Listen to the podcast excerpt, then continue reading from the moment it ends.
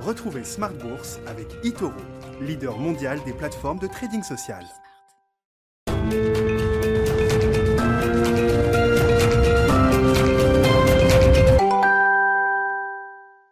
Et c'est reparti pour Smart Bourse, votre double dose quotidienne de marché en direct sur Bismart chaque jour à la mi-journée 12h30 13h et en fin de journée la grande édition à partir de 17h désormais pendant une heure. Au sommaire ce soir, le début d'un mois de septembre qui s'annonce comme un mois à enjeu pour les investisseurs sur le plan des politiques monétaires avec la séquence des banques centrales qui va reprendre dans la foulée du symposium de Jackson Hole. On aura la BCE la semaine prochaine et puis 21 et 22 septembre la réunion de la réserve fédérale américaine. Mois en jeu également sur le front politique, puisque nous aurons des élections générales euh, en Allemagne à la fin du mois qui s'annoncent peut-être les plus euh, importantes de ces 15, euh, 16 dernières années précisément, puisque c'est la durée du règne d'Angela Merkel comme chancelière allemande. Voilà pour les enjeux du mois de septembre. On en parlera largement avec nos amis de Planète Marché, nos invités qui seront avec nous pendant une quarantaine de minutes en plateau. On s'intéressera aussi peut-être à la composition de l'Eurostock 50 qui mérite quelques commentaires une recomposition qui peut soulever quelques interrogations au sein de l'indice européen des 50 plus grandes valeurs européennes. On sort euh, une utilities et une boîte de tech, OutNG et euh, Amadeus IT, et on fait rentrer une banque et un constructeur automobile, Stellantis, le français en l'occurrence, et l'espagnol BBVA. Et puis on parlera de la Chine, bien sûr, qui reste, euh, selon moi, le gros sujet de la rentrée. On en parlera avec nos invités de Planète Marché, et puis également de manière spécifique dans le dernier quart d'heure, le quart d'heure thématique avec une approche à impact. Quand on est investisseur à impact, peut-on se passer de l'investissement en Chine? Si la réponse est non, comment et où investir en Chine désormais alors que Pékin intensifie sa grande reprogrammation sociale?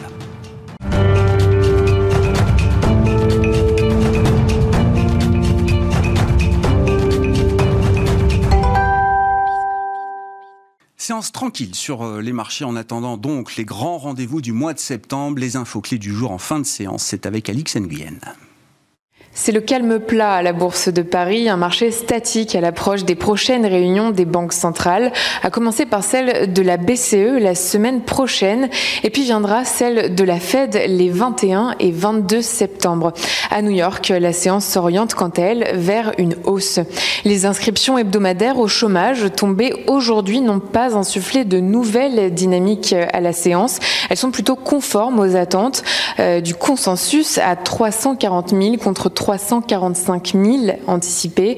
Mais si cette statistique ne fait ni chaud ni froid aux investisseurs, celle de demain devrait faire son effet. À 14h30 seront dévoilés les chiffres du département du travail pour le mois d'août. Ce rapport pourrait s'avérer déterminant quant à la stratégie à venir de la Fed. Pour rappel, hier, ceux du cabinet ADP pour les secteurs privés décevaient à seulement 374 000 nouveaux postes, soit près de deux fois moins qu'anticipé par le consensus. Focus sur les valeurs. General Motors annonce la réduction de sa production en septembre dans plusieurs usines d'assemblage en Amérique du Nord.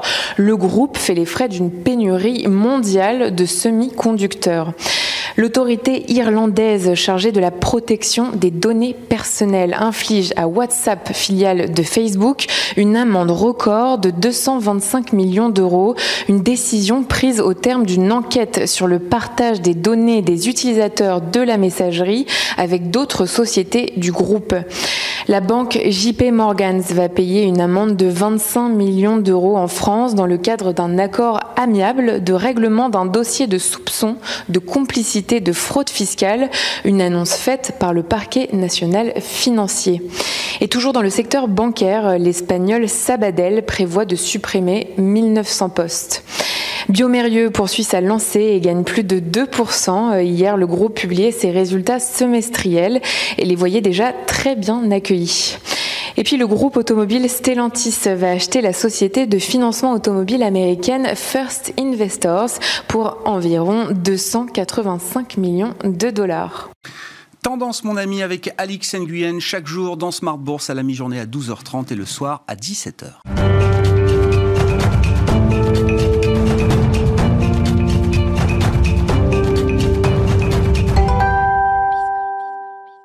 Invité avec nous chaque soir en plateau pour euh, décrypter les mouvements de la planète marché. Gilles Guibou est avec nous, le directeur des actions européennes d'AXA IM. Bonsoir Gilles. Bonsoir. Bienvenue, bienvenue à Malik Hadouk qui nous accompagne également. Bonsoir Malik. Bonsoir, Vous êtes directeur de la gestion diversifiée de CPR Asset Management et Stanislas de Bayancourt avec nous également ce soir. Bonsoir Stanislas. Merci d'être là. Vous êtes associé gérant chez Sycomore Asset Management. La, la big picture de la rentrée, c'est ce que j'appelle alors les, les, changements de rythme, les changements de tempo euh, après les, les, pics de croissance euh, économique. Les économies se normalisent, modération macroéconomique. Euh, le policy mix est en train de s'interroger sur euh, l'idée de réduire un peu la voilure, que ce soit sur le front monétaire, tapering de la Fed, sur le front budgétaire également. On sait que le déficit américain sera quand même moins important l'an prochain que, que cette année. quelques réflexions peut-être autour de ce, sujet du changement de rythme, mais est-ce que les marchés sont prêts à euh, bon, ces inflexions C'est toujours des signaux importants pour les investisseurs? Ouais, on, on, est quand même encore dans la continuité, notamment sur les banques centrales. Hein, on l'a vu avec la Fed à Jackson Hole. Euh, la normalisation, elle va se faire tout, tout doucement, avec beaucoup de prudence, la volonté de ne pas surprendre les marchés. Euh, ce qui maintient les taux à un niveau euh, ultra bas aujourd'hui, que ce soit aux États-Unis ou en Europe, et ce qui est un soutien majeur au marché, ça l'a été euh, tout, depuis le début de l'année, tout on l'était, et là à nouveau en cette rentrée. Bon, vous êtes confiant dans l'idée que les banques centrales reproduiront pas certaines erreurs du passé. Bah, Retirer le... trop tôt les politiques ouais, je, de, je pense de soutien. que l'erreur clé du passé, c'est celle de mai 2013 dans la communication de Mhm. mm -hmm. Bernanke, qui a marqué euh, toute une génération de banquiers à la Fed. Qui a, le, le, pire, c'est qu'ils n'ont même pas fait le mouvement euh, derrière. Ils ont dû euh, faire demi-tour, qui a déstabilisé à la fois une partie de l'économie américaine, mais beaucoup les émergents à l'époque. Là, aujourd'hui, on est vraiment dans un pilotage très fin. Et surtout, contrairement à l'époque, on a changé de doctrine où aujourd'hui, on préfère être trop accommodant trop longtemps ouais. la, avec le risque qui est le cas aujourd'hui de générer ou de créer des bulles dans un certain nombre de compartiments de l'économie, ce qui clairement euh, peut commencer à arriver, plutôt que de couper trop tôt et d'étouffer la croissance. Aujourd'hui, ce qu'on cherche, c'est de la croissance, de l'emploi. On a des banques centrales qui sont très politisées ou sous influence politique et qui, du coup, prennent aussi en compte ces externalités-là. Donc, globalement, on va plutôt retirer tous les stimulus trop tard que, que trop tôt. Et je pense que c'était un petit peu ça le, le, message à Jackson Hole. Et donc, on a des marchés qui se tiennent toujours euh, très bien grâce à ça. Bon. Donc, pour l'instant, il n'y a pas de changement? Pas encore. Pas encore. Malik, Malik Hadouk, sur cette idée du changement de tempo. Alors je vois, euh, bon, c'est pas encore la grande idée euh, peut-être euh, du moment, mais bon, les discussions évoluent quand même. Les discussions évoluent, mais euh, le, le, marché n'a pas changé de visage pour le moment. La seule chose qu'on peut remarquer, c'est qu'au cours de l'été, il y a une inflexion sur les valeurs de, de croissance qui sont revenues ouais. à, à, la mode, ouais. contrairement aux valeurs défensives ou value uniquement, comme la comme il l'a expliqué, à cause de la poursuite de la baisse des taux d'intérêt réels. Voilà, donc, euh, et les banques centrales euh, ont changé de discours dans le sens qu'ils préparent bien le futur, le futur retrait de, liquidités. Donc le marché est à l'écoute. Mais les, les, banques centrales restent prudentes. On a vu à Jackson Hole, hein, on attend sa confirmation de certains chiffres pour pouvoir euh, amorcer éventuellement le, le, retrait des liquidités. Donc le marché n'est pas n'est pas, pas, choqué. N'est pas choqué. Voilà, il ne sera pas, je pense, aussi surpris. Ce qui pourrait surprendre le marché, par contre, je pense, moi, c'est s'il y avait un ralentissement marqué de la croissance. Et ça, c'est pas dans les cartes pour l'instant, justement. Ça fait partie des changements de rythme que, que j'évoque. Euh, la modération, la normalisation des économies, est-ce qu'elle peut nous surprendre à la baisse? Il bah, y, a, y, a, un ralentissement qui est, qui est notable aujourd'hui, on l'a remarqué en Chine, on y reviendra, on, sûr. on y reviendra plus tard.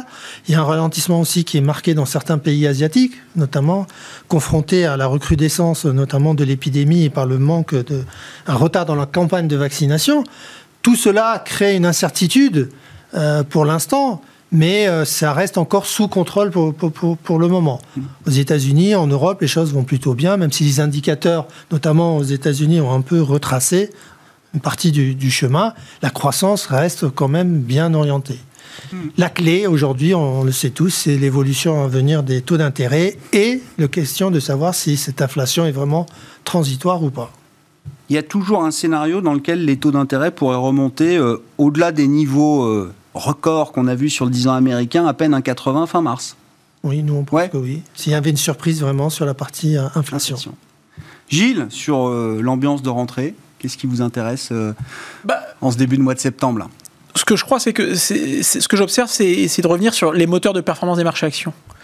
Et quand on regarde ce qui a fait, euh, ce qui a soutenu les marchés actions, en réalité, on peut dire oui, il y a bien sûr l'environnementaux. Ce qu'on disait depuis quelques mois, c'est que l'environnementaux, il avait poussé à la hausse le multiple de valorisation des marchés et qu'il n'y avait plus tellement d'espace pour, pour faire une expansion de ce multiple. Et en réalité, qu'est-ce qu'on a eu? C'est qu'en fait, depuis le début de l'année, ce multiple, il est resté stable. Pourquoi? Parce qu'on a eu la très bonne surprise d'avoir des résultats qui étaient bien au-delà des attentes. On avait des attentes pour la croissance des résultats en 2021 qui étaient en début d'année de l'ordre de 40%. On est maintenant à près de 60% pour l'Europe. C'est-à-dire qu'en réalité, ce, delta de 20%, mmh. c'est exactement la progression des marchés. Donc en fait, on a des marchés qui ont le même multiple de valorisation qu'en début d'année. Les marchés sont plus hauts, mais pas plus chers. Mais pas plus chers. Donc la question qui se pose pour la prochaine étape, c'est on va avoir une croissance qui va se normaliser parce qu'on va sortir des effets de base qui étaient très forts. On a quelques signaux de ralentissement ici ou là. Donc, est-ce qu'on va avoir euh, un ralentissement qui va se normaliser? Et avec cette politique de taux qui reste pour l'instant accommodante et qui va, maintenir le multiple de valorisation à niveau, avec des niveaux élevés. Et donc, effectivement, ce qu'on observe, c'est est-ce qu'il y a une inflexion sur, le, sur le changement de politique monétaire? Ce qu'on observe, c'est que pour l'instant, les banquiers centraux ont bien identifié que c'était un, risque. Donc, euh, on a vu que chaque fois qu'il y avait une déclaration, euh, pas plus tard qu'une semaine avant Jackson Hole, il y a un des banquiers centraux américains qui avait fait une déclaration, les marchés ont baissé de 2%. Très vite derrière, ça a été corrigé. Donc, on voit bien qu'ils sont très sensibles à ce thème-là, et donc ils font tout faire pour euh, éviter qu'il y ait un dérapage, ce qui fait que maintenant, maintenant on parle même de tapering dovish, qui est quand même euh, un nouvel oxymore euh, dans le langage financier. Mmh.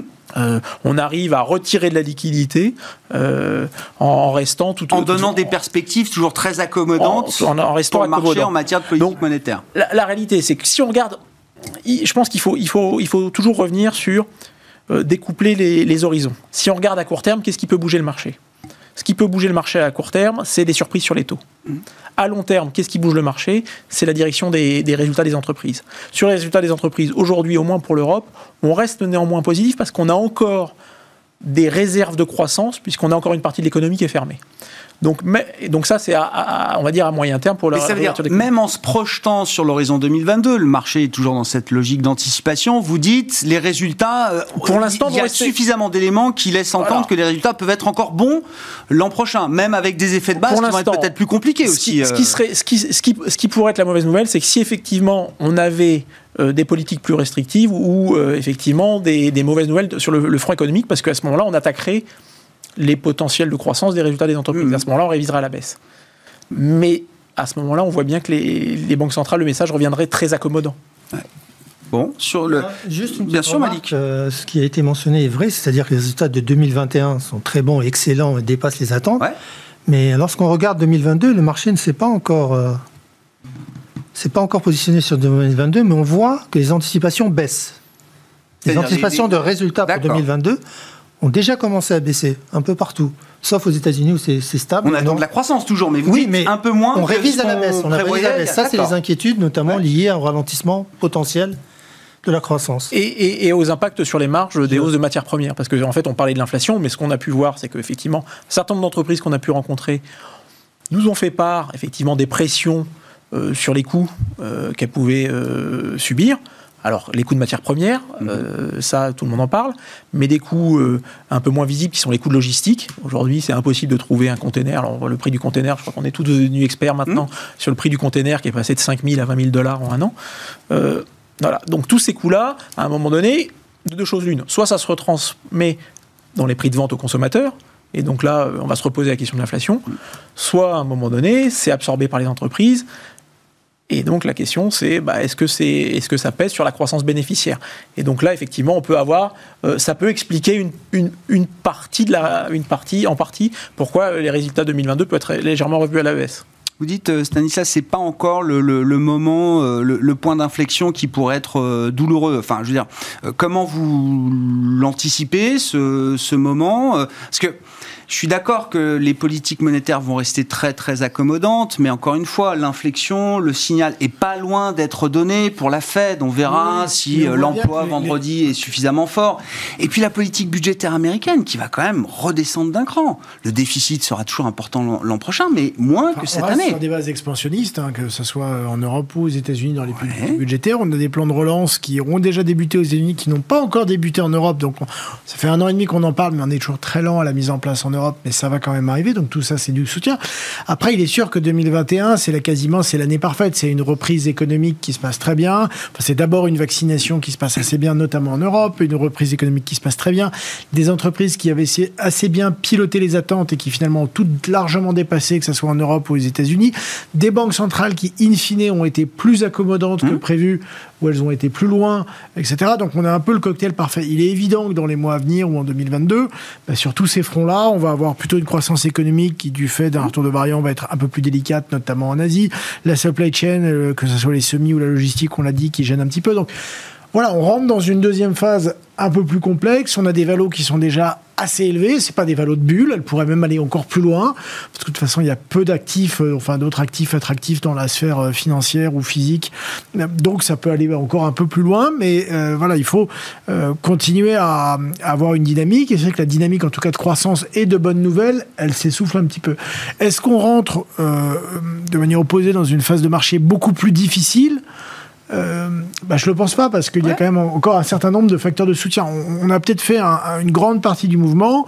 La suite sera peut-être un peu plus euh, hachée parce que voilà, il y, a de la transition, il y a un petit peu plus de difficultés euh, économiques, notamment en Asie, mais ça reste quand même assez porteur. Est-ce que le, est-ce qu'on est encore dans l'idée que le, marché peut faire des choix très cycliques peut-être? C'est vrai que la thématique cyclique value a eu son, son petit moment de gloire sur quelques mois. Ça s'est calmé L'été a plutôt vu, c'est ce que disait Malik, le retour de la croissance visible. On s'est repositionné sur des, dossiers, des valeurs qu'on connaît bien. C'est vrai que depuis deux ans, on a des rotations et d'ailleurs, c'est redevenu une, dans la sémantique de marché, euh, alors que c'était moins le cas avant. On en parlait moins sur les années précédentes. C'était plutôt les small contre les large cap, etc.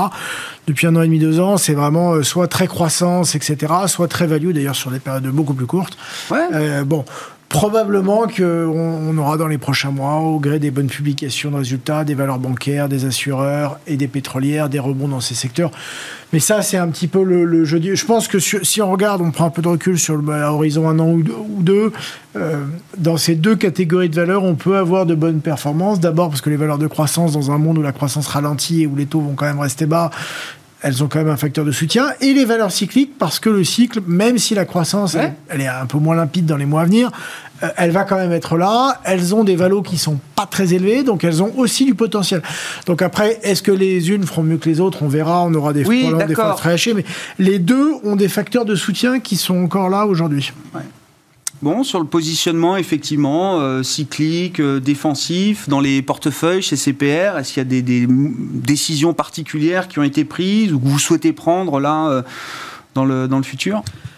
Bah, nous, on a, en fait, on, a, on a en fait trois scénarios actuellement. C'est le scénario central qui est celui que, l'on vit actuellement, où les taux restent à ces niveaux-là, la croissance reste assez, assez, assez, bonne, donc euh, les choses peuvent continuer à monter euh, tout doucement. Puis on a un scénario alternatif qui est celui de la remontée de l'inflation. Mhm et qui a été mal anticipé par les banques centrales, parce que tout ce qui vient d'être dit là est en faveur d'un retour de l'inflation. Il y a même des tensions salariales aussi aux États-Unis, mais on ne le voit pas encore dans les chiffres. C'est ça qui est, qui, est, assez surprenant. Et d'ailleurs, le chiffre du PMI euh, des, des, des euh, manufacturing des, des, des, prix. Oui, oui bien sûr. Les prix payés on nous parle retombe, retombe, goulot d'étranglement, bah manque de manque de main d'œuvre, manque de, de certaines matières premières, et on ne voit pas ça dans, les chiffres. On le voit par contre en Europe. Vous avez vu aujourd'hui les prix à la production qui ont doublé euh, sur un mois. Et comme euh, le disait mon collègue, c'est vrai, il y a des entreprises. Il y a une grande entreprise ce matin qui a, qui a augmenté ses prix, je ne la citerai pas, et qui cite ça. Elle a dit Je vais augmenter à partir d'aujourd'hui 5% mes prix parce que ça mmh. fait deux ans qu'on n'a rien fait. Mais aujourd'hui, le prix des matières premières a augmenté, le prix du coût du transport a augmenté. On n'a aucune solution que de remonter nos prix. Mais c'est quelque chose qu'on ne voit pas aux États-Unis. C'est mmh. assez surprenant. Et moi aussi, je, je n'arrive pas à comprendre ça. Soit il y a des forces déflationnistes qu'on n'arrive pas à maîtriser aujourd'hui, qui sont encore fortes aux États-Unis. Mais l'inflation a redémarré euh, partout, dans les, dans les émergents, en Amérique latine, bon, pour d'autres considérations. On voit qu'elle redémarre assez nettement en Europe, mais elle ne l'est pas aux États-Unis. Dans ce cadre-là, on aurait une remontée des taux assez, assez, assez importante, parce que les gens vont se rendre compte qu'il y, a, y a une erreur qui a été commise, où on a trop attendu avant de, avant de resserrer le boulon. Et là, c'est ce que j'ai mentionné tout à l'heure, on remonte vers les, euh, vers les 1,90. Et puis il y a l'autre scénario qui est celui où on se rend compte que bah, la croissance ralentit plus fortement qu'anticipé. Et là, les taux retournent à 1. C'est ça rebaisse. Exactement. Le scénario le plus adverse, c'est celui bien sûr de la remontée inflationniste, mais là on pense qu'on aura des marchés qui vont baisser, mais avec des rotations vraiment qui vont se mettre à jour. Alors sur la question initiale que vous avez posée, moi je trouve que, euh, et on a eu tort, puisque j'étais un militant de, de, la value au cours des dernières semaines, c'est vraiment, il y, a, des niveaux de valorisation qui sont extrêmement basses. Aujourd'hui, euh, je ne vois pas pourquoi les, gens n'achètent pas ces valeurs, compte tenu des valorisations extrêmes, mais c'est une question de taux. En fait, ce qu'on voit aujourd'hui, c'est que tant que les publications de résultats sont bonnes, il n'y a plus dans l'investissement, ou plus tellement, le prisme de la valorisation. On le voit sur des entreprises comme ASML, etc. Les résultats sont excellents. C'est une entreprise de grande qualité, beaucoup de techno, beaucoup de savoir-faire. Tant que c'est bon, ça euh, rassemble les investisseurs derrière, ou Adyen, enfin tous ces grands noms de la mmh. tech européenne, et évidemment aux États-Unis aussi, la Valo ne rentre plus dans le prisme. Euh, ça devient secondaire. Ça devient complètement secondaire. Mais jusqu'au moment où il va y avoir un rappel à l'ordre, et le problème c'est qu'on ne sait pas mettre de timing là-dessus. Et c'est pour ça qu'aujourd'hui, là où c'est compliqué quand on, quand, on, quand on doit se positionner, c'est dire, bah, en fait, c'est un peu comme un conducteur dans une ligne droite quand il sait qu'il y, a un peu de brouillard et il sait qu'il y a un virage qui arrive. Et il ne sait pas dans quel sens. Donc la question, c'est est-ce que je reste planté hmm. sur mes valeurs de croissance, sachant que le virage, bah, ça va faire euh, monter les valeurs soit défensives, soit les valeurs, euh, les valeurs cycliques, ou alors de l'autre côté, est-ce que je reste sur les valeurs cycliques, sachant que euh, la croissance, finalement, on a fait les pics. Donc aujourd'hui, c'est très compliqué tant qu'on n'a pas un peu plus d'éléments sur la situation sanitaire, sur la position des banques centrales et comment elles vont pouvoir gérer ce tournant, de prendre une position qui soit trop marquée. Plus important que On peut le faire. Ah on peut le faire, mais ça veut dire qu'il faut accepter d'avoir une divergence potentiellement très marquée par rapport euh, à l'évolution du marché. Ah euh, sur une période de temps qui sur un laps de temps qui peut être très court. Et on l'a vu, on l'a vu l'an dernier. Les rotations sont très, très, très violentes et très rapides. À propos des indices, justement, là, comment vous regardez, euh, Gilles, la, petite recomposition de l'Eurostock 50 c'est vrai que, je sais pas si c'est étonnant ou pas, mais euh, bon, Stellantis, c'est un parcours euh, magnifique. Je connais moins BBVA. on voit Stellantis et BBVA qui rentrent dans l'Eurostock 50. On sort une Utilities NG et on sort une boîte de tech, alors très liée au tourisme évidemment, mais qui reste quand même une boîte d'IT, de, Amadeus. Je trouve ça un peu anachronique, moi, de sortir une ah. boîte de tech et de rentrer euh, une banque euh, aujourd'hui, enfin, dans un indice. Mais bon, c'est un jugement si le cycle demain nous dit que mais, ce sera le cycle des banques. C'est là où c'est intéressant. Je veux dire, moi, je regarde pas on regarde pas tellement les indices. On regarde comme, comme, niveau de température, mais on regarde pas sa composition. C'est pas ce qui nous intéresse puisqu'on investit sur la base des fondamentaux des entreprises. Euh, il se trouve qu'on a aussi bien euh, aujourd'hui du BBVA que du Amadeus, mm. mais pour des raisons différentes. Mm. Euh, BBVA parce que c'est une banque euh, qui a des positions assez fortes et qui est très avancée dans la digitalisation et qui a une, des positions en capital qui sont très élevées. Ils viennent de vendre leurs activités aux États-Unis, ce qui va leur permettre de faire un retour à l'actionnaire massif.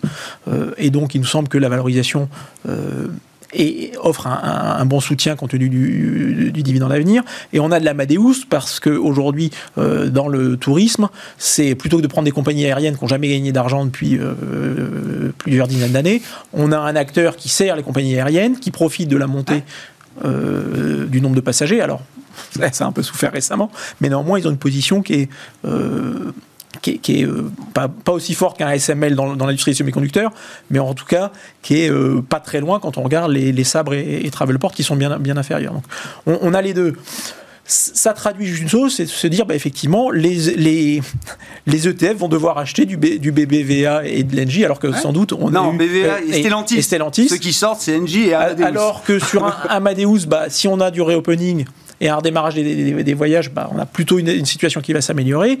Et dans le cas de Engie, euh, c'est une société qui, euh, pour le coup, euh, vend du gaz, avec le prix du gaz qui est très fortement en train de remonter et qui est sur le point de vendre ses actifs. Donc effectivement, même là, en termes de, en termes de timing, ça semble un peu malheureux.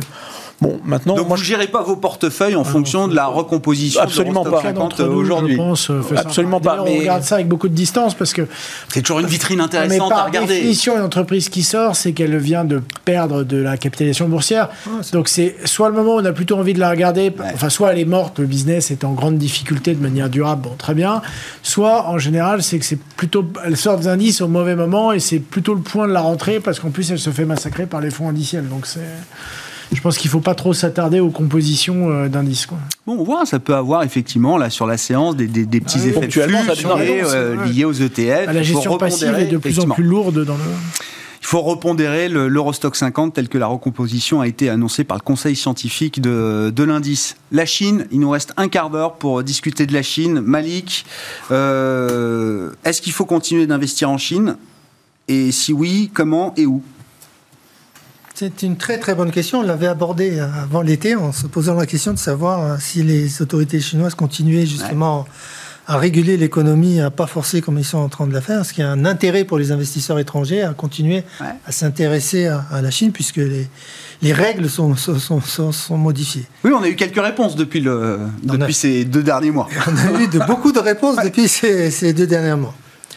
Donc, ce que font les Chinois, c'est une reprise en main euh, tr- très forte de l'économie parce qu'ils se sont rendus compte que l'ouverture des dix dernières années avait entraîné un creusement des inégalités. Et ce qu'ils veulent maintenir absolument, c'est une, une classe moyenne qui est du pouvoir d'achat. Alors, cette classe moyenne a beaucoup perdu de pouvoir d'achat au cours des dernières années. Les raisons, on les connaît, c'est la hausse du prix de l'immobilier, la hausse des coûts de l'éducation. Et même en termes de natalité, on a vu que même en, en acceptant un troisième enfant, ils se sont rendus compte que le taux de natalité avait bah baissé oui. parce que ces familles étaient confrontées à la hausse de ces coûts. La facture du. Non, mais j'ai un chiffre, le, tutorat, parce que le, le bac chinois, c'est quand même l'alpha et l'oméga. hein. C'est-à-dire que si vous ratez votre bac en Chine, c'est fini. Bon, ça n'a pas la même valeur euh, chez nous en France, mais euh, en tout cas, euh, on, on peut mettre plus de 10 000 dollars par an par enfant sur ces cours privés du soir, ce tutorat, dans l'objectif d'avoir ce diplôme. Tout à fait, ouais, ouais, non, non, non. Donc c'était une réalité. Donc reprise en main très forte. Après, pour les investisseurs étrangers, la Chine ne peut pas être ignorée quand même. C'est la deuxième économie, d'union, et j'ai du mal à croire que les Chinois vont s'interdire euh, les capitaux étrangers. Ça, c'est quelque chose que Il y a une ligne rouge à pas franchir, vous dites, pour Pékin, c'est de détruire la confiance qu'ils ont cherché à nouer, qu'ils ont réussi à nouer ils ont un peu depuis marché dessus 10 quand ans. même, sur la ligne rouge. Oui, mais ben voilà, non, mais ça la question. Je suis d'accord parce qu'il y a C'est une ligne crête, mais euh, la je- confiance, euh, on sait que ça peut partir très vite et ça met du temps à revenir. Bien entendu, mais je ne vois pas comment les Chinois peuvent aujourd'hui vraiment se passer quand même des capitaux étrangers dans l'innovation, dans tout ce qu'on, dans, le développement de l'innovation.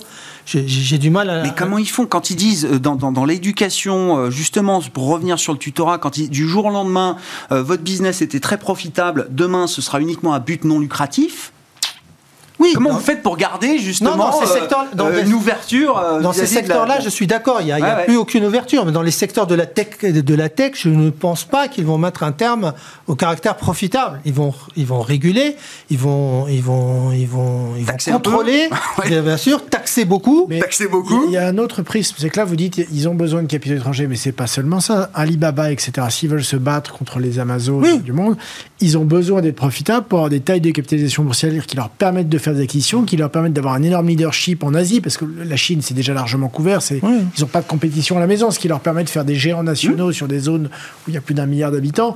Mais c'est pas que les capitaux étrangers, c'est aussi euh, il faut qu'il y ait de la profitabilité pour que sur la zone d'influence euh, d'Asie du Sud-Est, ils aient un coverage complet et qu'après sur d'autres zones comme l'Europe par exemple, ils puissent aller se battre contre des sociétés américaines. Bon, là c'est sûr qu'on ne sait pas tellement à quel moment va s'arrêter euh, cette reprise en main qui a commencé en fait avec euh, Jack Ma et, et l'IPO avorté de Ant au mois de novembre. On a cru que c'était un one shot qui était lié à Ouais. une opération. Pas du tout. Il y avait une certaine suite logique derrière. Donc on a commencé par ça. Ça a commencé par la tech. Après il y a eu euh, l'éducation. Après maintenant il y a le, le gaming, etc. Et, et donc il y a une logique presque L'immobilier aussi. Exactement, de projet de société qu'on veut. La- la- mais comme ça vient pas en une fois et que ça vient en séquentiel, euh, il est évident qu'aujourd'hui, ça a un petit peu déstabilisé sur les marchés. Donc, à un moment donné, je pense que ça va. Le plan va finir. Ils auront toute la feuille de route qui sera donnée. Le plan va s'arrêter et les choses vont repartir. Et de l'autre Il y côté. a euh, congrès, centième congrès euh, l'an prochain. Alors, il a, oui, ça a commencé au mois de juillet. Le, le centenaire. Et la deuxième chose, c'est que les investisseurs internationaux, tous ceux que nous sommes, on a aussi envie de profiter de la croissance chinoise et du dynamisme local. Donc là, à court terme, il y a eu quand même un- un- une douche froide euh, généralisée, mais tout le monde regarde ça avec euh, euh, toujours intérêt et curiosité. Je reprends ma question. Est-ce que la correction des prix, déjà, ça vous donne envie d'être opportuniste? Est-ce que c'est trop tôt? Et comment? Et où est-ce qu'on va investir en Chine demain? Je vous repasse la parole après, euh, euh, mais allez-y, euh, Stanislas. Bah, nous, on continue à regarder vraiment avec euh, quelque chose d'assez large. C'est vrai que sur la technologie, aujourd'hui, on a un peu le sentiment que la, euh, la base réglementaire, elle est sur la profitabilité, le partage de la profitabilité, elle n'est pas encore complètement euh, tout à fait claire euh, à ce stade. Mais je pense que c'est un peu une question de semaine ou de mois pour terminer ce qu'ils ont commencé il y a quasiment un an maintenant, et qu'après, à un moment donné, ils vont être obligés bah, de s'arrêter, le cadre sera posé, et on pourra, enfin, je pense que ça va pas continuer des années. on aura toutes les pièces du puzzle, Voilà, vous dites on quand même aura à un toutes les pièces du puzzle à un moment donné. Et je pense qu'on est plus près. Enfin, ça fait quasiment un an. Ouais. Je pense qu'on a fait la plus grosse partie du, chemin aujourd'hui. Après, c'est vrai qu'à court terme, quand même beaucoup de, de manque de visibilité sur, ces, sur cet aspect-là. Comment et où est-ce qu'on investit en Chine demain Ouais, Est-ce que, c'est, est-ce que déjà il y a un moment d'opportunité là Non, mais il y a- il y a- euh, pour les investisseurs la correction, la correction, elle a été importante. Et puis les, les, les, les, les valorisations, euh, est-ce que ça veut dire C'est quoi 20% en 3 mois sur les grands indices euh, en Chine, grosso Ouais, modo, ouais, et puis on sur a- la tech, euh, parfois des baisses de 50%. Quoi. sur certaines valeurs bien Oui, ciblées ouais, ouais. et puis euh, des, des niveaux de valorisation sur le sur le sur le comportement par exemple HCEI euh, côté à Hong Kong on est descendu en dessous de la book value sur, l'indice en... donc il y a, y, a, il y a des opportunités mais comme encore les choses ne sont pas clarifiées mais le marché chinois c'est plus gros hein. si, si on s'intéresse au marché chinois il y a encore des moyens d'investir sur le CSI qui est plus qui est plus large et qui prend en compte des valeurs de consommation les valeurs de transport etc Qui elles Là, sont pas attaquées, sont été pas ciblées, beaucoup moins. Beaucoup moins attaqués. Euh, la, la- la- la- la différence de performance, de sous-performance, c'est le double hein, entre le CSI et, le- et les, les valeurs cotées à, à Hong Kong. Donc, y a, il- on peut pas, on peut pas mettre de côté la Chine parce que c'est un, c'est un moteur de croissance et qui va continuer à l'être. Parce que je ne vois pas aussi la Chine ralentir très fortement. Ça, c'est, il ne peut pas se le permettre euh, aussi. Donc, euh, il y a un intérêt, mais c'est trop aujourd'hui. Les choses ne sont pas assez clarifiées pour pouvoir aujourd'hui recommencer à y investir. Gilles. Moi, moi, ce que je retiens, c'est que je ne sais pas s'il faut investir en Chine ou de manière générale. Ce- Ce dont je suis sûr, c'est qu'il y a la possibilité d'investir dans des valeurs chinoises. C'est-à-dire que quel que soit le pays dans lequel on va investir, il faut, on ne peut pas faire abstraction de ce contexte économique et, et politique. Et qu'une fois qu'on le prend en compte, une fois qu'on se dit, bah voilà, euh, l'État chinois aujourd'hui, le gouvernement chinois euh, a décidé d'avoir un projet de société, il faut d'abord comprendre ce projet de société avant de commencer à investir. Et à partir du moment où on pense que certains des investissements peuvent être impactés, et là où il y a une surprise, c'est qu'il y avait certains investissements, on s'y attendait pas, euh, euh, il faut, s'abstenir si on ne comprend pas. Ce qu'on peut retenir aujourd'hui en Chine, c'est qu'il y a une classe moyenne qui croît chaque année encore de manière euh, exponentielle, et que si on trouve le moyen, soit par des valeurs chinoises, soit par des valeurs européennes, de s'exposer à cette croissance euh, de, cette, de cette population, euh, de cette population euh, classe moyenne, à ce moment-là, il y a sans doute de l'intérêt. Là-dessus, on peut retrouver, alors effectivement, les sociétés de luxe, parce qu'on n'est pas, c'est pas- les hyper riches qui vont consommer les produits de luxe, hein, c'est bien la les classe premières moyenne. qui ont payé leur contribution euh, au, au Oui, mais en fait, elles ont- politique en ont- Chine sur nos marchés à nous. Oui, mais elles ont déjà luxe. quasiment tout récupéré. On est, euh, LVMH, tout à fait, quand même. LVMH est revenu à, à 30, à 30 euros, on est à 3% des plus hauts. C'est anecdotique. Euh, C'est passé. euh, mais ah, euh, que ce soit un Adidas, que ce soit alors sur un Adidas, il y a la question du Vietnam et du, ch- du ch- euh, de la fermeture euh, sanitaire au Vietnam qui peut poser un problème. Mais on peut avoir du Seb, donc on peut trouver ces valeurs-là. Et il y a effectivement toutes les valeurs de consommation chinoise ou même un même Donc un le grand thème du développement de la classe moyenne chinoise, il est Il plus reste- jamais d'actualité. Je crois qu'aujourd'hui, ils ont fait de la défense de l'environnement un projet de société. Je pense que là aussi, alors moi je connais pas les valeurs chinoises, mais je suis à peu près sûr qu'il y a moyen de trouver Ouais. euh, des sociétés intéressantes et je suis à peu près sûr qu'elles ont un peu, un peu moins baissé. Mais de manière générale, c'est ce qu'on a pu voir, que ce soit en Grèce, que ce soit en Italie. Quelque, je veux dire, on- il faut regarder les sociétés. Moi, ça m'amuse toujours et c'est quelque chose dont on a déjà parlé. Aujourd'hui, le meilleur indice en Europe, ça reste l'indice des valeurs, moyennes, des, des valeurs moyennes en Italie. Le Star, il est à plus 40% depuis le début de l'année. C'est toujours vrai, il fait mieux que le Nasdaq. Bah, cette année, il fait plus période. 40%. Bah, là, depuis le début de l'année, il fait 40%. Donc, dire, et pourtant, l'Italie fait rêver personne. Donc, euh, encore une fois, ça veut dire que quand on fait l'effort de s'extraire des indices et d'aller chercher des valeurs de croissance, parce que à la fin, on peut raconter ce qu'on veut, mais c'est bien la croissance des chiffres d'affaires qui va tirer la croissance des résultats, et c'est bien mmh. ça qui fait la montée des cours de bourse eh ben, quand on fait cet effort d'aller chercher, ces sociétés-là, normalement, sur longue période, on s'en sort bien. À court terme, on peut toujours avoir un peu de volatilité, mais sur longue période, généralement, on s'en sort bien. Sur la question de la régulation, alors c'est vrai qu'on a vu les, grandes vitrines, les grandes valeurs vitrines chinoises, les BATX, hein, Alibaba, Tencent ou d'autres, qui ont quand même beaucoup souffert, hein, justement, dans cette politique euh, de reprogrammation euh, sociale, comme je l'appelle euh, en Chine. Là, c'était sur des questions d'antitrust, sur des questions de gestion de la, de la, donnée privée euh, également. Est-ce que ça ouvre euh, une fenêtre d'opportunité pour Washington c'est un sujet serpent de mer que celui de la régulation des GAFAM euh, aux États-Unis. Un des arguments souvent mis en avant était de dire que euh, Washington ne mettrait pas à mal ces géants parce qu'il y avait cette compétition mondiale face aux BATX euh, chinois. à court terme, à Washington, il y a d'autres sujets, mais. bah, ça fait partie d'un projet de société aussi. je pense que les GAFA, ce qui est très compliqué pour les Américains aujourd'hui, c'est qu'ils sont dans la compétition. Bon, c'est l'Afghanistan, c'est ça oui, ils sont capables de gérer plusieurs dossiers en même temps, quand même, à Washington. je pense que sur les GAFA, ils ont commencé l'année de manière très ambitieuse sur la régulation, ce qui a fait un peu peur au marché. Et le marché y a cru à un moment? Bah, il a, Oui, notamment quand il a vu les nominations qui ont été faites au gouvernement. Et pour le moment, il y a eu, ça a très peu bougé. Mhm. Très peu d'annonces et très peu de projets de, ce côté-là. Et donc, on a aussi vu un peu une courbe de perf, avec par ailleurs d'excellents résultats d'Alphabet, euh, Google, etc. Les taux qui rebaissent. Les taux qui baissent, donc il y a eu tout. Donc, on a eu, au fur et à mesure, un fort rattrapage, notamment à partir d'avril-mai, du Nasdaq, et notamment des top noms du Nasdaq, les, plus gros, où on voit que finalement, que ce soit Amazon, Alphabet, etc., pour le moment, ils sont pas très inquiétés, mmh. ou même euh, Facebook dans, dans son entièreté ça reviendra probablement un jour parce qu'ils prennent un poids tellement important dans la société, que ce soit euh, Alphabet dans les moteurs de recherche ou même le poids politique d'un Facebook. Euh, je pense que d'ici la fin du mandat, dans trois ans, il ne pourra pas ne rien se passer. Euh, la seule chose, c'est qu'entre la guerre avec les Chinois et d'autres mmh. sujets, c'est et puis par ailleurs le, Covid, c'est un peu passé sur un rang 2 des, des, priorités. Et parce que dans l'opinion publique aussi à court terme, c'est pas forcément euh, l'emploi était la priorité, donc le plan de relance, l'environnement, enfin voilà, donc c'est un petit peu passé. Par contre, je suis sûr que ça reviendra. Euh, aussi bien sur le point de la fiscalité, parce que aujourd'hui l'argent n'est pas un problème, mais mhm. il faudra retrouver de l'argent dans les caisses, et l'une des sources principales, elle est là aux États-Unis, en Europe. Donc ça reviendra sur cet axe-là et sur l'axe également de la, de la démocratie. Gilles, je sais que c'est un sujet qui vous passionne. Vous voyez pas qu'il une, vous vous dites pas qu'il y a une fenêtre d'opportunité. Moi, moi ce, que je, ce que je constate, c'est que pendant l'été, euh, ce qu'on a pu voir, c'est que le référendum qui avait été euh, mené en Californie au moment de l'élection présidentielle pour permettre à, Uber de garder ses travailleurs indépendant a été invalidé par un juge. Mhm. Donc euh, Uber serait susceptible de récupérer euh, ses chauffeurs sur son, son compte de résultat. Le sujet est remis à zéro. Et donc potentiellement, ça remet à mal son, son modèle économique. Hein. donc euh, voilà. Que Netflix maintenant doit contribuer à la création un peu partout.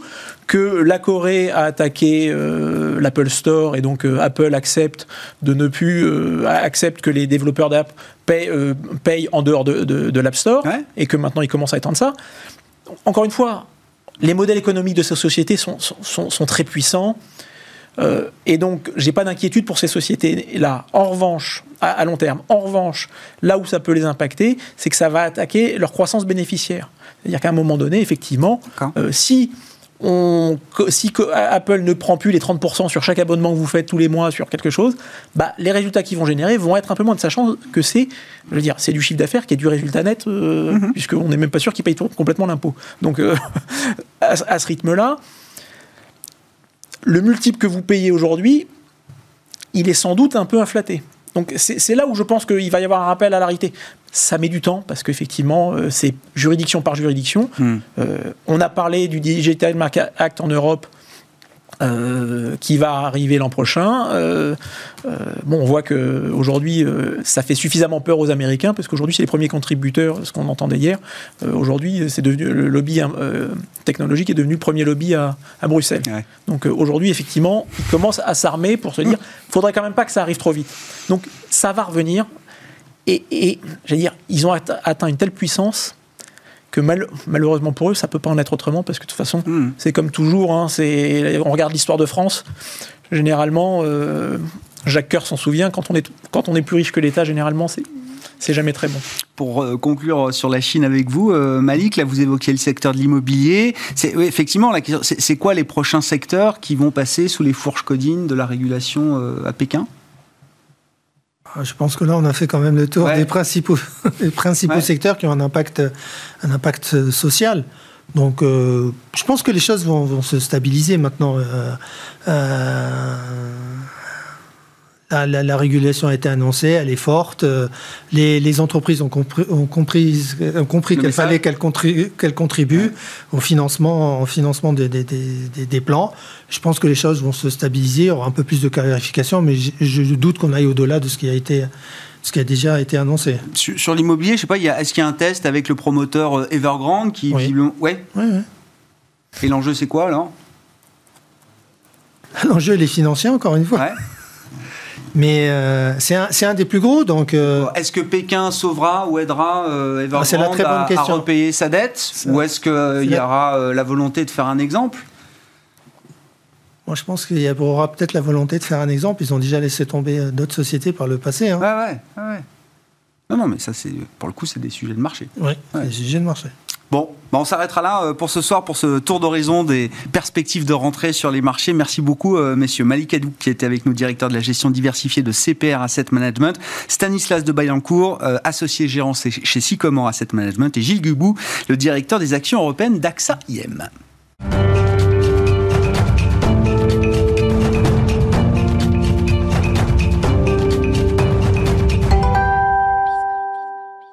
Le dernier quart d'heure de Smart Bourse, chaque soir, c'est le quart d'heure thématique. Le thème ce soir, c'est celui de l'investissement à impact dans les émergents. Et on en parle avec Mathieu Nègre, qui est avec nous par téléphone depuis la Suisse, gérant de portefeuille. Et euh, vous pilotez notamment, Mathieu, bonsoir.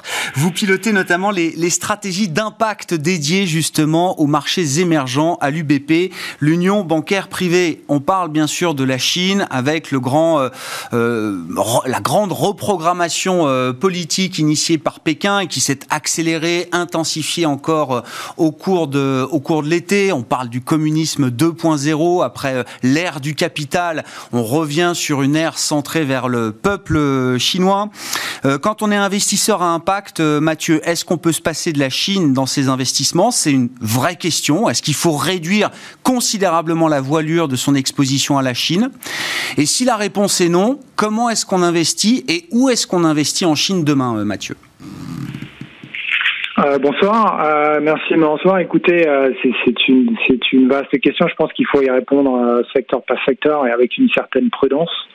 Le, virage, si vous voulez, la, grande reprogrammation, la prospérité, commune, comme elle a été appelée dans, le discours de Xi Jinping lui-même, semble être un, véritable virage à gauche avec un, très grand nombre d'implications secteur par secteur. On voit des annonces de régulation euh, tous les jours hein, par les temps qui courent et on a vraiment l'impression d'assister euh, à une accélération. Euh, la Chine au niveau mondial, si vous voulez, moi je suis investisseur émergent, la Chine ça représente 40% des opportunités. dans l'univers d'impact des sociétés que je suis, qui sont donc un sous-segment des marchés émergents, on, arrive à peu près au même montant d'à peu près 40%. Au niveau mondial, pour un investisseur, si vous voulez, sur des actions mondiales, ce, chiffre est plus élevé, il est plutôt de l'ordre de 10%, donc on peut, je pense, à la rigueur, s'en passer complètement. Euh, encore que, ensuite, il faut, il faut discuter euh, secteur par secteur pour savoir euh, si on peut complètement être absent du pays. Nous, notre, notre impression, c'est qu'il faut être plus prudent à l'évidence, car ce virage, en termes de régulation, est, est, sérieux, doit pousser à la prudence. Euh, on a vu un certain nombre de décisions, d'annonces, notamment dans la tech, sur la régulation des jeux vidéo, euh, mais aussi euh, des algorithmes individuellement ou la nationalisation de certains types de, données qui doivent à l'évidence pousser les investisseurs à la prudence et les multiples à, se contracter parce que tout simplement ces sociétés ont moins de moins de liberté. Il semblerait, si vous voulez, que le recul des libertés qu'on constate en Chine depuis l'avènement de Xi Jinping touche également le, le business. Donc ce n'est plus euh, si vous voulez, la liberté capitalistique qu'on pouvait imaginer euh, il y a 35 ans, quand on mettait de côté les libertés sociales pour mettre en avant le fait que les entreprises étaient toujours très libres. Donc, en tant qu'investisseur à impact, bien sûr, on est obligé de prendre ces dimensions en compte. Ça nous pousse à une plus grande prudence. Euh, mais euh, on pense qu'il y a encore des choses à faire, notamment dans les secteurs euh, soit où on ne peut pas se passer de la Chine pour des raisons mondiales, comme par exemple les énergies renouvelables, la lutte contre le changement climatique. ce serait impossible de l'engager sans la participation de la Chine et la participation de certaines sociétés chinoises, soit parce que on touche à des secteurs dans lesquels l'ensemble du secteur n'est pas toujours impacté par ces changements de régulation de manière négative, si vous voulez. Euh, oui, je crois que vous faites référence peut-être au sujet de l'éducation, mais un mot quand même justement du thème de la transition écologique. Vous dites on peut pas se passer, se passer des, des technologies et des avancées chinoises euh, dans le domaine. Euh, est-ce que déjà sur le plan boursier, est-ce que ces secteurs-là, est-ce que le marché a fait la distinction? Est-ce que effectivement ces secteurs-là ont, peut-être baissé, j'imagine, euh, Mathieu, mais est-ce quand même qu'il y a une forme de discrimination justement en fonction des thématiques porteuses et des thématiques ciblées par euh, la répression ou la re-régulation euh, politique en Chine?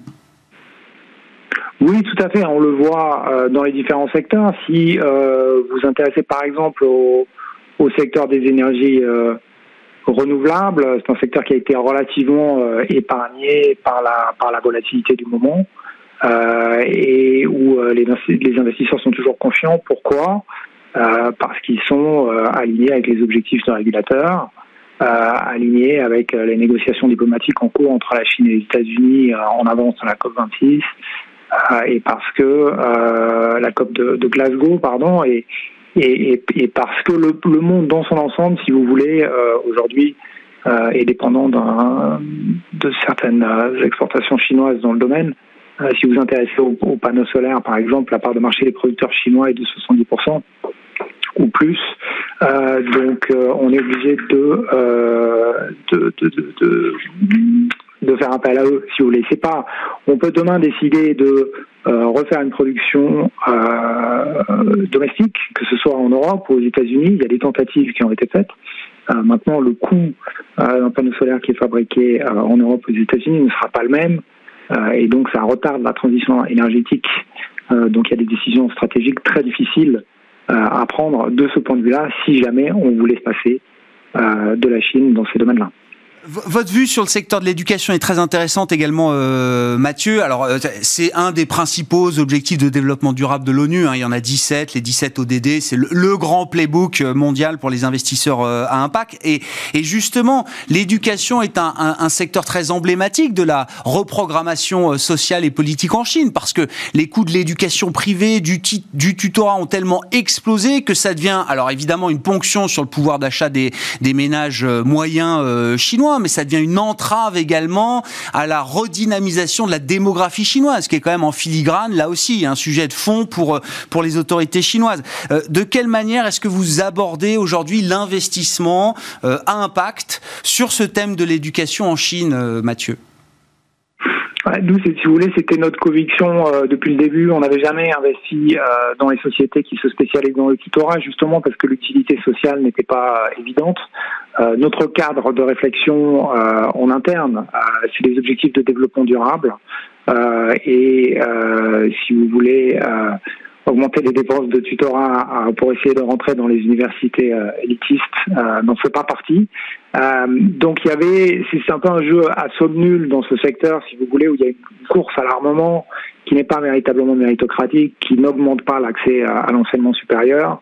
Euh, donc, euh, je pense que ça, en, moyenne, les investisseurs à impact sont restés à l'écart de ce type de segment euh, et plus investis dans l'éducation. En étant rigoureux effectivement dans son approche d'impact, vous dites ces boîtes de tutorat, d'éducation privée, de cours d'histoire où on peut dépenser plus, plusieurs milliers, voire plus de 10 000 dollars par an. C'est ce que j'ai entendu pour le, le, tutorat pour, pour son enfant. Vous dites, on pouvait très bien identifier qu'il y avait un risque de controverse beaucoup trop important pour un investisseur à impact. Nous, on pense que l'un des intérêts de l'investissement à impact, c'est justement d'anticiper les risques de régulation, de ne pas attendre que les régulateurs vous disent on vous avait prévenu, euh, voilà une nouvelle régulation qui va euh, contrer ce type de risque. Il était facile d'analyser en, avance et d'identifier le fait que l'utilité sociale de ce type de société étaient moins élevés que des sociétés qui investissent dans des nouvelles places à l'université, dans des nouveaux établissements euh, d'enseignement supérieur.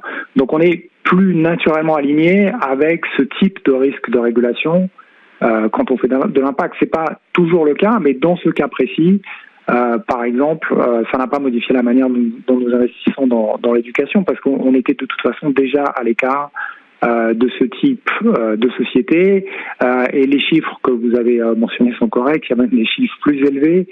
C'était véritablement une course à la dépense qu'on retrouve dans d'autres pays. Si vous voulez, le, ce type de dépenses de tutoring, c'est euh, plusieurs pourcents du PIB dans des pays comme la Corée du Sud. Euh, et euh, c'est un problème pour beaucoup de ménages et ça empêche l'accès à l'éducation supérieure pour les ménages les moins aisés. donc dans une, dans une optique, si vous voulez, de prospérité commune, cette, cette re-régulation semblait logique. Et alors, pour conclure, quels sont les, les, les profils d'entreprises chinoises, en l'occurrence, hein, puisqu'on parle de la Chine, qui vous intéressent sur ce thème de l'éducation, qui est une des grandes convictions, un des grands thèmes que vous portez euh, chez UBP, Mathieu? Pour nous, il y a une tendance de long terme, si vous voulez. Euh, l'accès euh, à l'enseignement supérieur en Chine est historiquement bas. Euh, mais même pour les jeunes générations, si on s'intéresse aux chiffres, pour les 18-35 ans aujourd'hui, euh, c'est euh, de l'ordre de 27%. Euh, c'est le double, voire plus, dans un, très grand nombre d'économies occidentales. Donc il y a une tendance de long terme pour l'ouverture de places dans l'enseignement supérieur, et notamment dans l'enseignement supérieur technique, qui permet de continuer à faire progresser la Chine sur la chaîne de valeur. et c'est donc pour nous le principal critère d'investissement, que ce soit en Chine ou en dehors de la Chine, il y a tout un ensemble de pays euh, où un enseignement supérieur privé de qualité euh, est euh, un investissement profitable et qui représente une certaine utilité sociale. Alors bien sûr, c'est jamais facile, ça peut être controversé. Vous vous souvenez du scandale des, universités for profit education aux États-Unis dans les années 2010. Euh, donc il faut faire très attention aux prix qui sont pratiqués, il faut faire très attention aux formations qui sont offertes. Est-ce qu'elles ont une véritable utilité économique? Est-ce que les étudiants euh, trouvent un travail euh, après avoir suivi leur diplôme? Mais après, c'est notre travail de, si vous voulez, de gérer impact, de regarder ces dossiers un par un et de décider celles qui sont sérieuses et celles qui ne sont pas. et c'est donc le premier critère. Le deuxième critère, en Chine d'une manière générale, et je pense que c'est vraiment le message de l'été, mmh.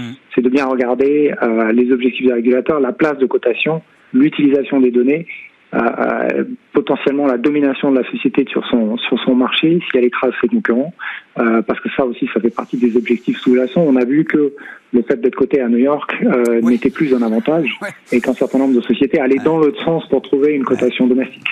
Merci beaucoup Mathieu pour votre euh, éclairage sur ces enjeux de l'investissement à impact dans les marchés émergents et en Chine, qui était le, sujet qui nous animait encore aujourd'hui. Mathieu Nègre, gérant de portefeuille chez euh, UBP, l'Union bancaire privée, qui était avec nous par téléphone dans Smart Bourse ce soir. On se retrouve demain en direct à 12h30 sur Bismart.